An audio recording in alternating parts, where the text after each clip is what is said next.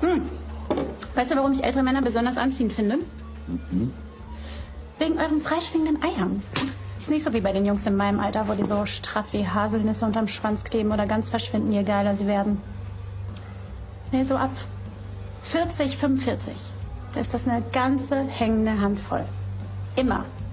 Und ich liebe das Geräusch, wenn sie beim Vögeln so richtig schön gegen meinen Hintern klatschen. Auf dich.